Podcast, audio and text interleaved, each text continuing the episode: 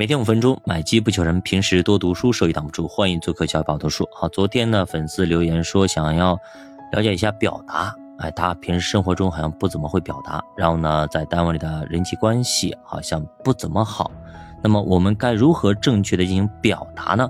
好，今天我们就聊一下表达技巧，看如何用话语做铺垫，来进行降维的沟通。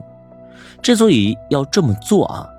不去直来直往，有些人说我性子急，我就是这样，有啥说啥，直来直往，这个不可以。主要呢是因为你这样的直来直往啊，就容易伤到人，明白吗？所以任何事情都要做铺垫。那铺垫有啥效果呢？主要有三个作用：第一个，降低预期；第二个，预防攻击；第三个，争取时间。也就是说，看似是费事的，绕来绕去的，但其实呢，是为了后面更高效的沟通做铺垫。你有没有见过你们公司，对吧？很多公司都有这么一个人，打太极。哎呀，你跟他讲啊，他绕把你是最后绕晕了。反正你来啥，他都能给你绕回去，最终达到他的目的。我以前公司里就有一个行长，是我们啊，我们银行里啊，太极高手啊。人称太极大师，所以呢，就是这是一个必不可少的一个步骤。那么铺垫有这么几个套路，那今天给大家聊一聊。第一个，首先是夸，正所谓一个好问题胜过一个好答案，而且这几乎不费什么脑子，你可以习惯性的夸一下，对方提了一个好问题，啊，你这问题非常棒，非常好。这样他就会非常的受用和非常开心，觉得他自己的水平非常的高。随后你们的谈话也会在友好快乐的氛围中展开。你也可以示弱，比如说，你这个问题我之前确实没有好好思考过，也没有想到过，这其实就降低了对方的预期。也可以说这个问题我们不是太专业，那么自然你说错也就无所谓了。第二个套路叫先进后退，或者叫声东击西。比如说那个相声的桥段啊，我们要跟上帝谈世界和平，这个太难了。那让于谦变得漂亮行不行呢？那还是聊聊世界和平的事吧。这种做法其实主要是会影响大家预期的毛。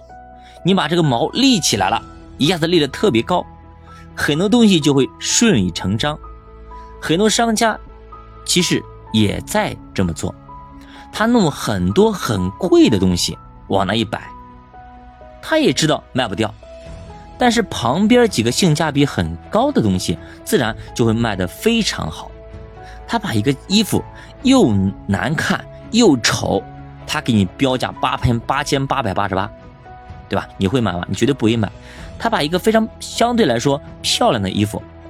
他标一个三千八百八十八，对吧？他就好卖很多。但如果没有那个八千八百八十八，你直接标一放一个三千八百八十八的，别人会觉得很贵。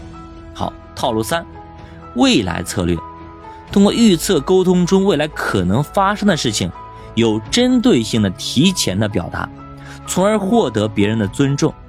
我们比方说吧，我们经常讲，有些投资我们虽然长期看好。但是短期也可能会跌个百分之二十多、三十多，你是否有这个准备呢？这其实就引导大家，就你想吃肉之前，一定要做好挨打的准备，做好扛跌的准备。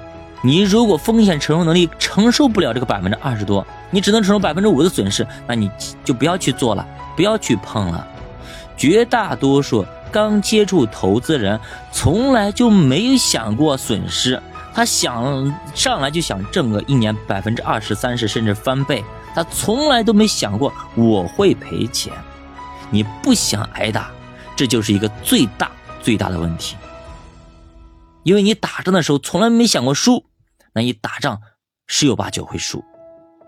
还有一个方式就是提前说出对方想说的话。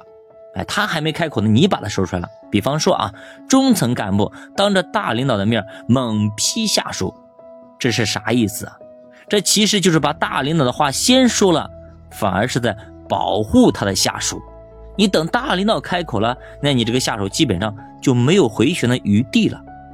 我们在表达的时候，其实要进行一些刻意的练习。如果你这个刻意练习不会，我建议你去买一本书，叫《刻意练习》，这讲的非常的非常的棒啊，是一位爸爸父亲写的啊，培养了几个他的女儿，有几个女儿培全部培养成了国际这个象棋大师啊，而且樊登老师也推荐过这本书啊，就是第一个，你要刻意练习你的分寸感。